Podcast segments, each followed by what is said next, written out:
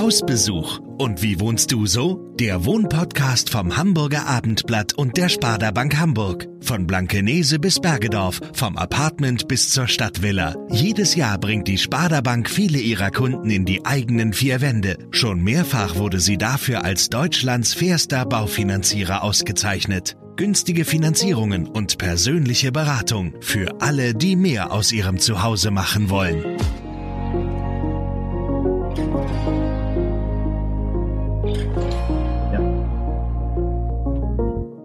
Herzlich willkommen zu dieser neuen Folge unseres Wohnpodcasts Hausbesuch. Mein Name ist Friederike Ulrich und ich bin heute in Kiesdorf, einer kleinen Gemeinde zwischen Henstedt-Ulsburg und Kaltenkirchen. Hier wohnt Florian Holland mit seiner Familie in einem ökologischen Holzhaus, das er und seine Frau Hilke vor 16 Jahren nach eigenen Entwürfen haben bauen lassen und das sie seitdem ständig weiter perfektionieren. Guten Tag, Herr Holland. Guten Tag, Frau Ulrich, herzlich willkommen. Sie sind Tischler und arbeiten auf einer Werft, die Luxusjachten baut und Ihre Frau ist Ärztin. Wie kamen Sie auf die Idee, Ihr eigenes Haus zu planen und wie haben Sie das gemacht? Ich habe vor 25 Jahren, das ist mittlerweile her, in Kiel bei einer ökologischen Tischlerei gearbeitet, wo wir auch viele Baustellen bei Kunden hatten, die Wert auf ökologische Bauweisen gelegt haben. Das heißt, wir haben, waren dort in vielen Holzhäusern unterwegs, haben dort unsere Baustellen gehabt. Und da ist damals eigentlich schon bei mir die Idee entstanden, sollte ich eines Tages mal selber ein Haus bauen, würde ich es auch nach diesen ähm, Vorbildern, die ich da irgendwie häufig gesehen habe, bauen wollen. Und dann, als ich dann ein paar Jahre später auf der Technikerschule gewesen bin und dort meinen Holztechniker und Tischlermeister gemacht habe und dann irgendwann hier nach Richtung Hamburg gezogen bin, stand dann tatsächlich das, das Projekt, was ich immer als Traum hatte, vor der Realisierung. Okay. Und, und wie macht man das? Also wie, wie, wie plant man ein Haus? Gibt es da ein Computerprogramm oder haben Sie das gezeichnet? Wie war das? Gezeichnet habe ich das mit einem sogenannten CAD-Programm. Das wird alles am Computer entworfen. Ähm, das ist aber letztendlich nur das Mittel. Viel spannender ist ja die Frage, wie man zu den Ideen kommt, wenn man kein Architekt ist. Ja. Da kann man, kann man sich letztendlich nur daran rantasten, indem man halt ähm, sich Beispiele anguckt, sowohl positive als auch negative. Da gibt es auch viele abschreckende Beispiele.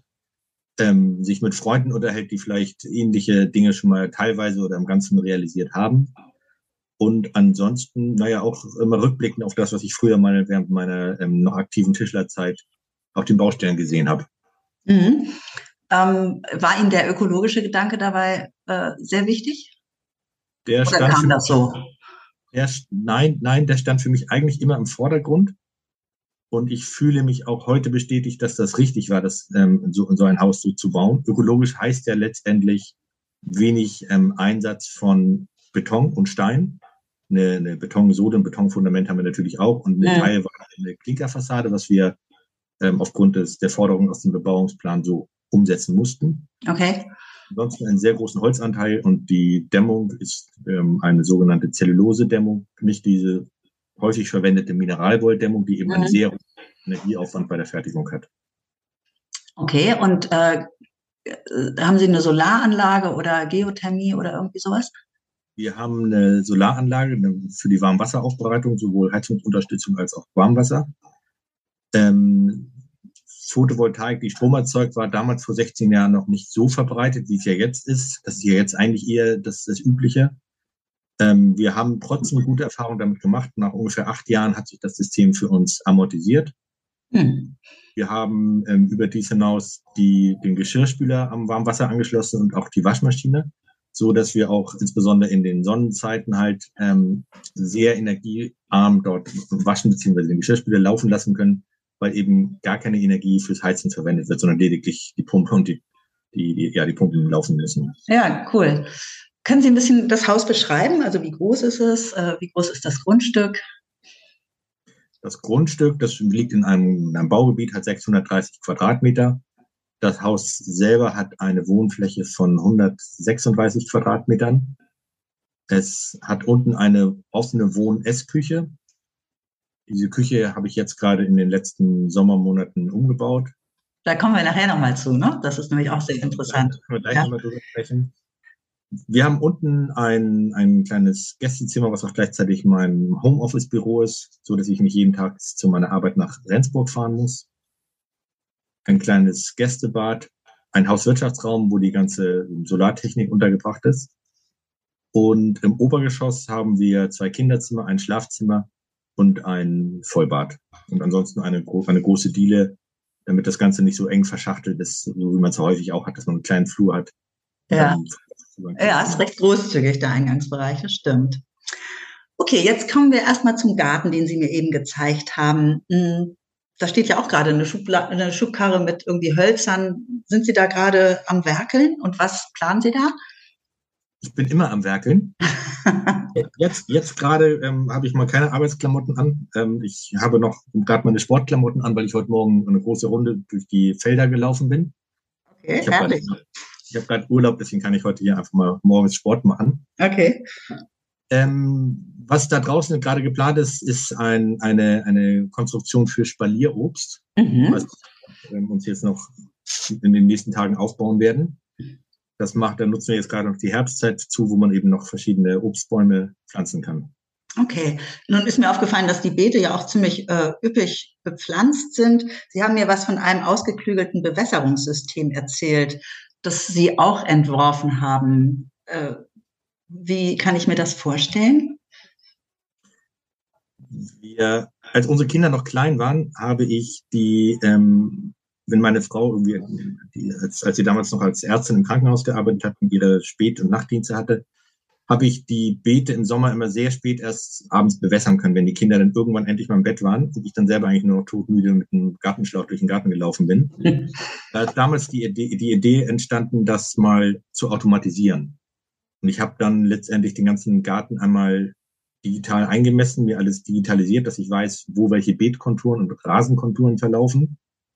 Habe mir dann eine Entwässerungsanlage geplant, habe dort die ähm, ganzen Rohrleitungen zu den verschiedenen Beregnungssystemen laufen lassen, so dass ich da insgesamt mittlerweile ja 400 Meter verlegt habe. Was man nicht sieht, der Garten sieht eigentlich sehr, sehr natürlich und ursprünglich ja. aus, ist aber letztendlich verwirklicht dahinter Technik. Und das Ganze wird dann über ein Panel gesteuert, wo man dann ansteuern kann, wo welche Sektoren einzeln laufen sollen. Und das Ganze wird über einen, einen Brunnen gespeist, so dass wir dann nicht auf Trinkwasser zurückgreifen müssen. Ah, okay. Und, und dieses Bedienelement, ähm, haben Sie das auch selber entworfen oder, oder? Das habe ich selber entworfen. Das war auch nicht einfach, ähm, das so zu gestalten, dass es nachvollziehbar sich bedienen lässt.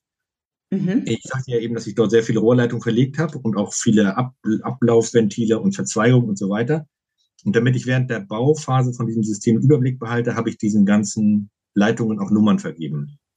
Und ja. dann habe ich die Regler auf diesem Bedienpanel habe ich zunächst nach diesen Nummern benannt, weil ich so tief in diesem ganzen Thema drin steckte, dass ich überhaupt keinen Abstand dazu hatte und ähm, mir gar nicht im Klar gemacht habe, dass kein Mensch dieses Bedienpanel bedienen kann, weil diese Nummern überhaupt nicht, das ist überhaupt nicht sichtbar, was ich, was ich dort ähm, geplant habe. Okay. Ich habe meiner Familie das damals dann äh, einmal, ich habe die eingeladen zur Inbetriebnahme, habe gesagt, so hier bitte einmal startet mal hinten die Bewässerung im Gemüsebeet oder vorne im Rosenbeet oder die Rasenfläche in dem und dem Bereich und so weiter. Und die haben mich alle unglaublich angeguckt und wussten nicht, was sie jetzt zu tun haben.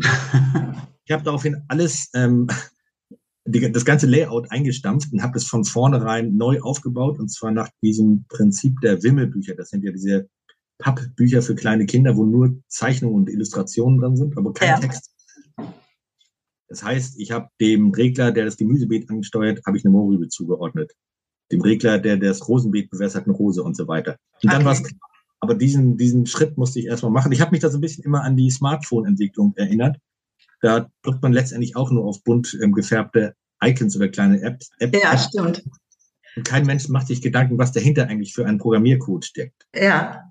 Und, ähm, aber diesen Fehler, dass ich da die Programmiercodes in den Vordergrund gestellt habe, hatte ich halt zu Anfang gemacht. Okay, und jetzt ist die Bedienung kinderleicht. Also jetzt kann das wirklich jeder. Sehr gut. Sind Sie nicht mehr allein verantwortlich für die Gartenbewässerung?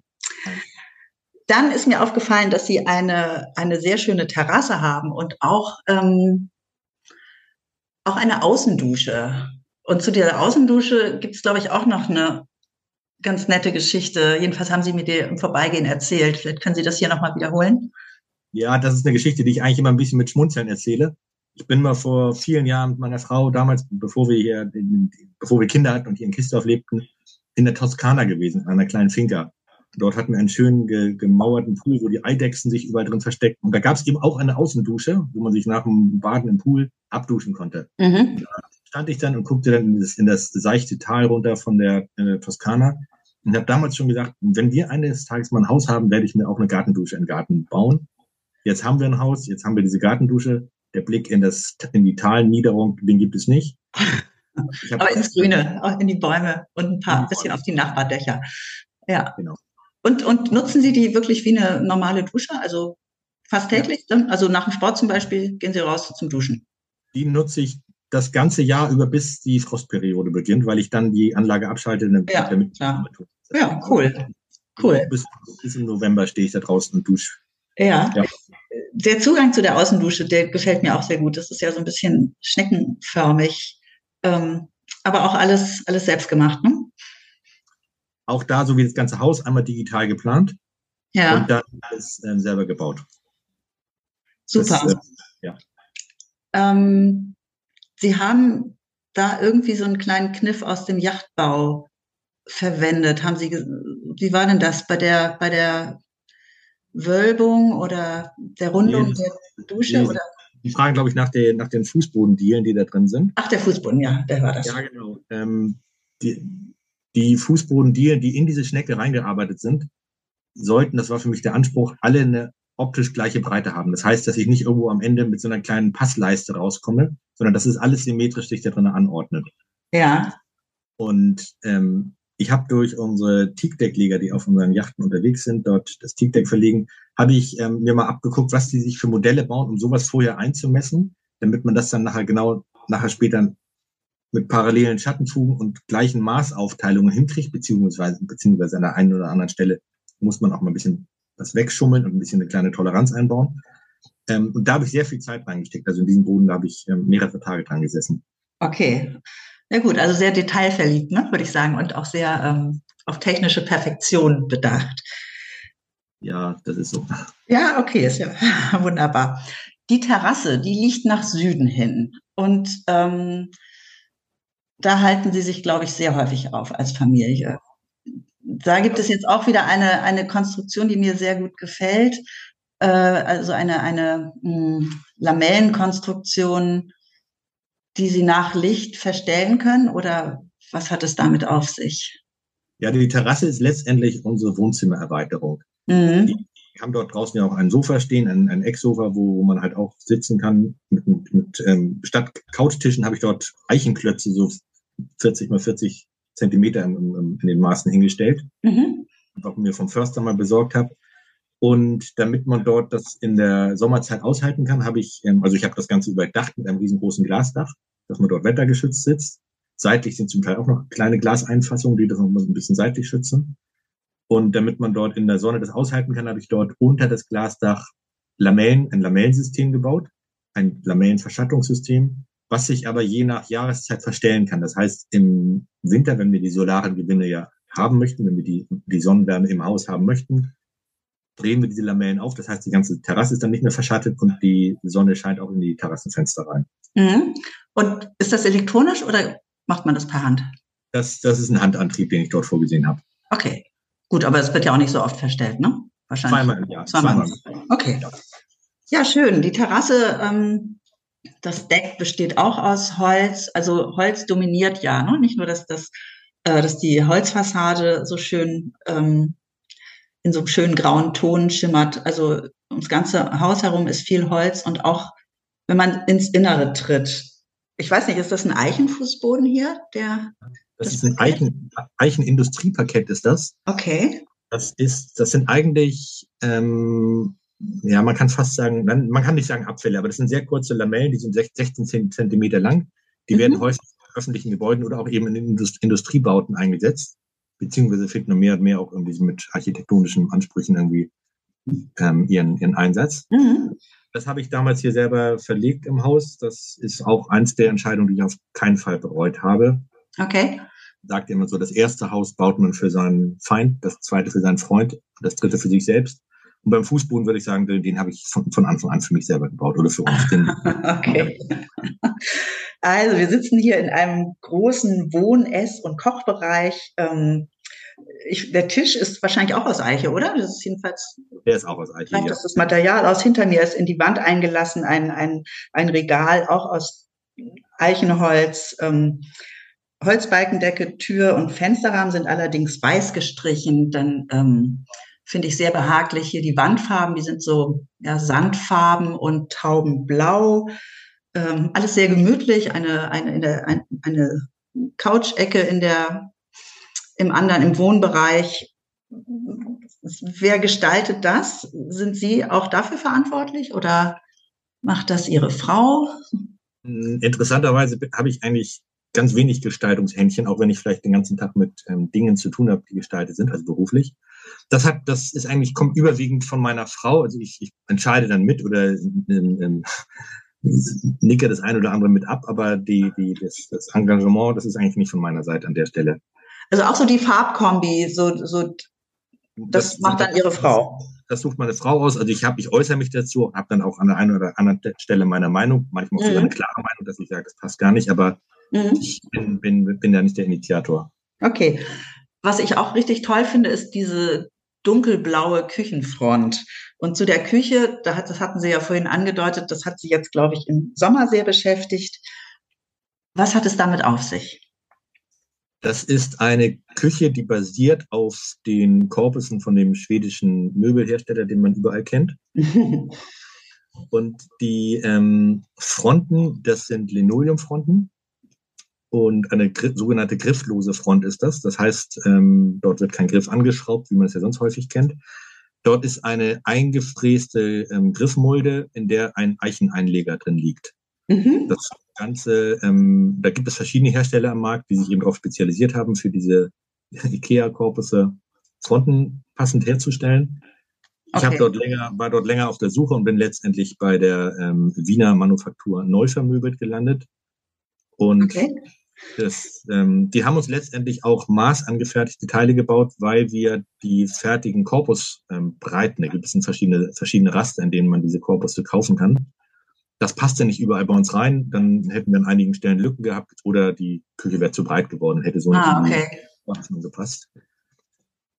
Und, Und dann da, haben Sie quasi die IKEA den, den Korpus nochmal verändert, oder? Genau, da habe ich, da habe ich einige ähm, Schubkastenschränke ähm, schmaler geschnitten, so dass wir jetzt letztendlich eine maßangefertigte Küche haben, die auf genauen ja, Bedürfnissen, den Bedürfnissen, die wir so haben, angepasst sind. Okay, gut. Ähm, nun haben Sie mir vorhin demonstriert, dass man unterhalb der Tür zum Mülleimer, da haben Sie noch einen kleinen Zaubertrick eingebaut. Ja, das ist ein, das ist ein, ein Sensor, der den, wo man mit dem Fuß einmal unterm Sockel längs streichen muss und dann fährt der Mülleimer automatisch raus. Das hat den Hintergrund, ich sagte ja eben schon, dass wir eine grifflose Küche haben. Mhm. Und grifflos stimmt in dem Sinne nicht ganz, aber es ist halt nur, nur so ein eingelassener Muldengriff. Und den zu reinigen ist nicht so leicht. Wenn man sich jetzt nun vorstellt, man, man wäscht da irgendwie Hühnchenfleisch am Waschbecken ab, hat irgendwie, ja, Hühnchenfleisch an den Händen, ja. will Müll aufmachen, dann ist das irgendwie schwierig. Da muss man eigentlich sonst immer jemand rufen, kann man jemand den Müll aufmachen. So fährt man einmal mit dem Fuß drunter längs, der Sensor erfasst das und fährt den, den Schubkasten raus, so dass man den Müll dann da loswerden kann. Das sind so Sachen, die, da, da habe ich mich mit eine ganze Weile mit beschäftigt, welche Systeme es gibt, welche die, die besten oder die praktikabelsten dafür sind. Ähm, entdeckt habe ich das letztendlich beim Zahnarzt. Das, die hatten sowas auch. Die hatten das ganz mechanischen Fußpedal. Da lag ich da in der Behandlung und sah ich plötzlich, dass äh, die Ärztin unten auf so ein Pedal kickte und dann kam das rausgefahren. Und da kam mir die Idee, dass ich dem mal nachgehe und bin dann zu diesem Sensorsystem gekommen. Okay. Ähm, also die Küche ist ja ein, ein eher junges Pro Projekt. Was war denn das Erste, was Sie nachgerüstet haben quasi an Ihrem Haus? Wissen Sie das noch? Das ist 16 Jahre her, da muss ich jetzt mal überlegen. Also gebaut habe ich immer, ich glaube, das waren die Kleiderschränke, die ich bei den Kindern in den Zimmern eingebaut habe. Okay. Aber die waren die, das erste Projekt damals. Also nach dem, was ich am Haus ansonsten eh beim, während der Bauphase alles gemacht habe. Was ist mit den, ähm, mit den ähm, Schiebeelementen, die außen vor den, äh, ja, vor den, vor den Terrassenfenstern sind? Das sind ja so raumhohe Fenster und da habe ich sehr schöne Schiebeelemente gesehen. War das von Anfang an geplant oder haben Sie das äh, nachträglich mal angebaut? Das sind Verschattungselemente, die ich da jetzt vor zwei Jahren, glaube ich, sind es mittlerweile wieder her, eingebaut habe. Okay. Die habe ich, die habe ich während der, während der Hausplanung schon mit berücksichtigt. Das hat den Grund, wenn diese Schiebefenster, das muss man sich so vorstellen, in, in Bayern sind das ja häufig solche Klappfenster, bei uns sind die eben auf so einer Laufschiene befestigt und lassen sich seitlich wegfahren, so, so ein Lamellensystem. Wenn die dann weggefahren werden auf die sogenannte Parkposition, müssen die ja ihren Platz zwischen den Fenstern wiederum finden. Ja. Und das bedeutet, dass wir damals bei der Planung des Hauses das Verhältnis von Terrassentürbreite ähm, zur, zu dem Mauerteil, der zwischen den einzelnen Terrassenelementen sitzt, so aufgeteilt werden muss, dass eben diese Parkposition dort ermöglicht ist. Ah, okay, ja. Um, umgesetzt habe ich es jetzt erst nach Jahren, weil okay. es dann mit mir rankam. Und Sie haben eben die, die ähm, Kleiderschränke oben in den Kinderzimmern äh, erwähnt. Da haben Sie auch nachträglich nochmal was umgebaut, oder? Ja, ich habe auf dem einen Kleiderschrank habe ich ein Hochbett für meine jüngere Tochter gebaut. Berücksichtigt im Plan hatten wir das damals auch schon immer. Das heißt also auch ein Lichtschalter oben dorthin schon gesetzt für die Deckenbeleuchtung, dass man die von oben aus ausmachen kann. Aber bis jetzt war dort nie was vorgesehen. Der Kleiderschrank, den Sie ansprechen, das ist ein dreiteiliges Element und ein Element musste ich rausnehmen und an dieser Stelle eine Treppe hochbauen, dass man in dieses Hochbett hochkommt. Also eine recht steile Treppe ist das. Ja. Dadurch, dass ich diesen Kleiderschrank ausgebaut habe, entfiel natürlich wichtiger Stauraum. Und da hatte ich dann, habe ich dann eine Treppe konzipiert, die deren Setzstufen, also die senkrechten vertikalen Teile in, der, in diese Elemente, die man in der Treppe hat, ja. die man ausfahren kann als Schubkästen und da dann eben ähm, dann neuen Stauraum wieder kreiert. Raffiniert. Wie öffnet man die? Das ist ein Push-to-Open-System. Das heißt, dann drückt man einmal drauf und dann kommt der Schubkasten einem ein Stück entgegengefahren, dann kann man ihn rausziehen. Ja, cool. Wo fertigen Sie denn diese Teile an? Machen Sie das, machen Sie das zu Hause oder in der Werkstatt oder irgendwo in einer Werkstatt? Also ich, ähm, ich habe hier einen, einen, kleine, einen kleinen Schuppen, wo ich mal was bauen kann, aber letztendlich baue ich sehr viel unter abenteuerlichen Bedingungen auf, auf Böcken auf der Terrasse. Wenn es regnet, baue ich mir mal einen Sonnenschirm auf, damit meine Handmaschinen nicht nass werden. Mhm. Ähm, das sieht manchmal schon recht urig aus, wie ich das was ich dafür für Bedingungen habe. Zum Teil lasse ich mir auch beim Holzhandel Sachen zuschneiden. Das heißt, dass ich denen dann ähm, Stücklisten, Zuschnittlisten gebe für das, was ich brauche, so dass ich dann letztendlich diesen ganzen Zuschnitt nicht mehr machen muss, sondern nur noch die ganzen Verbindungsteile fräsen muss. Okay. Schläge einlassen muss oder und die Oberflächenbehandlung natürlich nachher machen muss. Ne? Ja, ja, ja. Fragen Ihre Freunde Sie eigentlich manchmal, ob Sie für Sie was bauen oder ob Sie Ihnen mal ähm, irgendwie einen guten Tipp geben können oder was entwerfen können? Ich werde ab und zu mal gefragt, aber das nimmt nicht überhand. Das ist ähm, nee, eigentlich nicht. Eigentlich okay. Nicht. und so an Workshops, Workshops geben oder so, äh, haben Sie auch noch nicht gedacht? Nee, gar nicht. Also ich habe was anderes habe ich gerade gesehen. Freunde von uns, die haben sich vor ein paar Jahren ein Haus gekauft. Ich weiß gar nicht, ich würde mal schätzen aus den 50er Jahren. Also ich weiß gar nicht, ob überhaupt eine Dämmung in dem Haus ist. Ein ganz altes Haus, aber eigentlich ein Sahne, Stück. Und da juckt es mich in den Fingern, denen mal ein bisschen auf die Sprünge zu helfen, dass man dieses Haus mal richtig, ähm, das Potenzial, was da drin ist, rausholen kann und aus dem Haus ein, ein ja, vielleicht sogar ein Niedrigenergiehaus bauen kann, was man auch ähm, noch ein bisschen erweitert. Das, das, ähm, das ist so das, was ich gerade nach dem Workshop fragen. Also das juckt ja. Fingern. Okay, ja, das kann ich mir vorstellen. Mhm. Was bedeutet es denn für Sie, in so einem individuell gestalteten Haus zu leben oder auch für Ihre Familie? wir, wir fühlen uns daran wohl. Mhm. Wir fühlen uns wohl und ähm, es sind letztendlich immer Ideen, die wir schon lange dann hegen, so wie mit dem Küchenumbau. Das war auch schon länger klar, dass wir den jetzt vorhaben. Aber ähm, wenn er dann irgendwann umgesetzt ist, das hat immer eine, eine ziemliche Anlaufzeit, bis es dann letztendlich passiert, sind wir alle sehr zufrieden damit.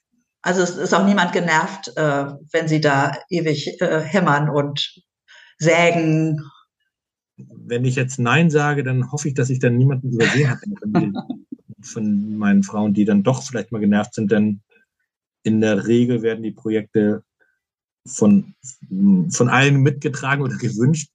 Insofern geht das eigentlich. Okay. Ja gut, es profitiert ja auch jeder davon im Endeffekt. Ne? Ja. Also Sie langweilen sich jedenfalls nicht. Und ähm, meinen Sie, dass Sie jemals fertig sind? Nein, niemals. Niemals. Nein. Es okay. gibt, äh, entweder, gibt es, entweder gibt es jetzt schon Ideen, was in Zukunft noch passieren soll. Ja. Ich weiß darüber hinaus, wenn, wenn diese Ideen dann irgendwann umgesetzt werden, wird es mit Sicherheit wieder neue ähm, Umbauten oder Verfeinerungen geben. Also ähm, nein, wir werden nicht nie fertig sein. Also werden Sie weiterhin äh, in Kistorf wohnen bleiben auch? Ja, auch ja, wenn, ja, die, wenn die Töchter vielleicht irgendwann mal ausziehen, dann werden Sie das Haus entsprechend weiter verändern.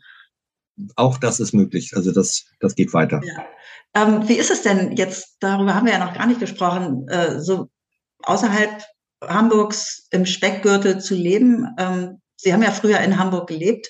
Ist Ihnen das irgendwie schwer gefallen, sich dort zurechtzufinden? Oder was sind die Vorteile da draußen, abgesehen davon, dass man eben dort noch ein Grundstück gekriegt hat, wo man bauen kann?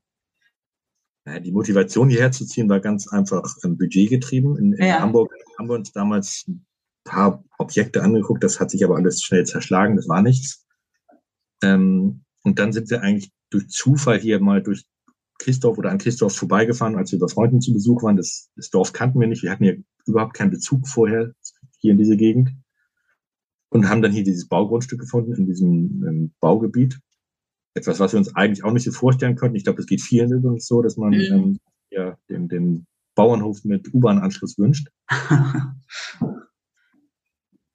Okay, aber Sie sind da jetzt gut äh, angekommen. Wir sind dort gut angekommen. Schulen für die Kinder sind da und Schulen gibt's hier alle, ähm, alle Formen. Wir haben einen Anschluss an die A7 hier ganz in der Nähe. Wir hören sie nicht. Wir haben sonst eine gute Infrastruktur hier. Uns geht es gut. Okay. Also bleiben Sie Kistorf erhalten. Ja. Gut. Ja, dann ähm, danke ich Ihnen für das Gespräch. Sehr gerne. Danke und für Ihren Besuch. Weiterhin äh, gute Projekte und frohes Schaffen. Dankeschön.